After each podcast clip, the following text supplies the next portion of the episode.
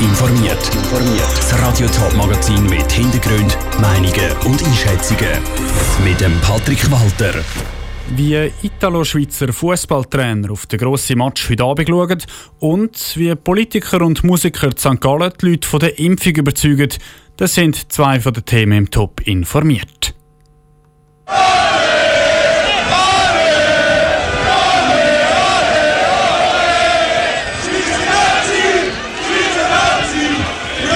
Es soll ein Fußballfest werden heute Abend in der italienischen Hauptstadt Rom.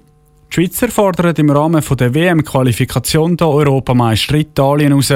Es geht um die Vorentscheidung in der Gruppe C. Beide Mannschaften sind wegen Verletzungsausfällen geschwächt. Wer hat jetzt also die besseren Karten? Pascal Schläpfer hat bei italienisch-schweizerischen Fußballexperten nachgefragt. Sein Herz ist heute Abend gespalten. Das sagt der Giorgio Contini, der aktuelle Trainer von GC.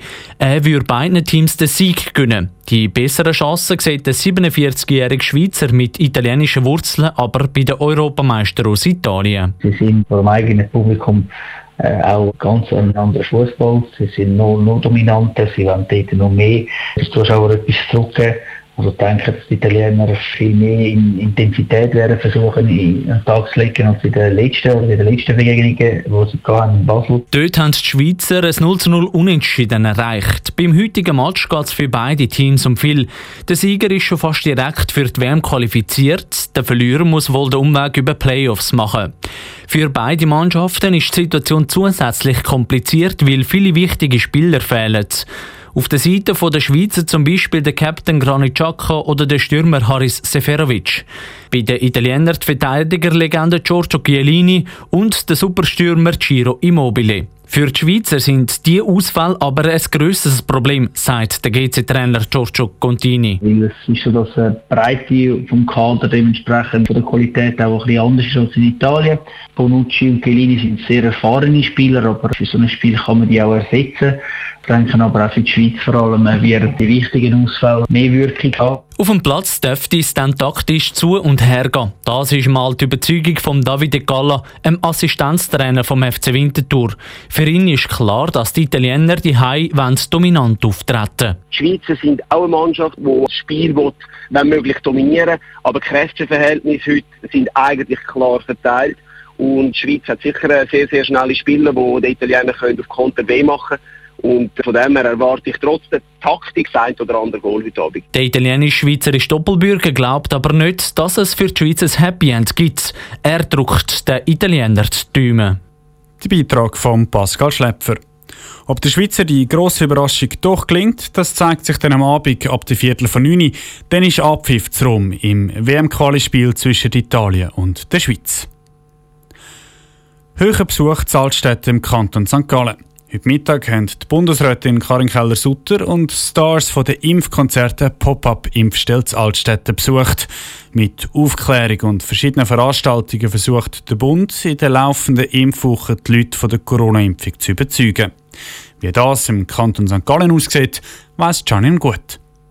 Eine Bundesrätin, ein Regierungsrat und vier bekannte Musiker sind heute Mittag in der Marktgasse von Altstädten gestanden. Sie sind alle gekommen, um sich ein Bild von der Pop-up-Impfstelle zu machen, wo diese Woche eröffnet wurde.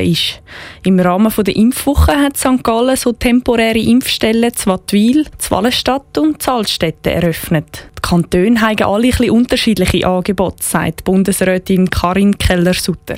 Wir wissen Kantone am besten selber vor Ort, was bei ihnen richtig ist, was funktioniert und was nicht funktioniert. Ich habe jetzt da gehört von der Ärztin, dass es funktioniert, dass zum Beispiel jemand kommt, impfen und am nächsten Tag kommt die Schwester oder die Mutter auch impfen. Auch der Vorsteher vom Gesundheitsdepartement St. Gallen, der Bruno Damann, erhofft sich noch ein paar impfwillige Bürger.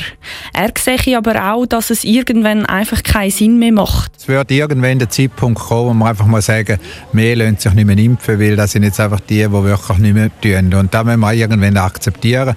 Wir wären froh wenn da noch 20 Prozent wären. Es scheint halt vielleicht, dass es halt 30 Prozent sind. Neben den Politikern sind auch Stars mit von der Partie.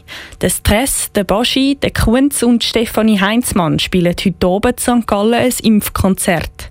Es ist ein besonderes Konzert, sagt der Baschi. Hätte ich das jemals gedacht, dass ich als Künstler eingespannt werde für eine nationale Impfkampagne? Ja, da sehen wir, wo wir gerade momentan sind, in welcher Zeit wir stecken. Die Pandemie ist noch lange nicht vorbei.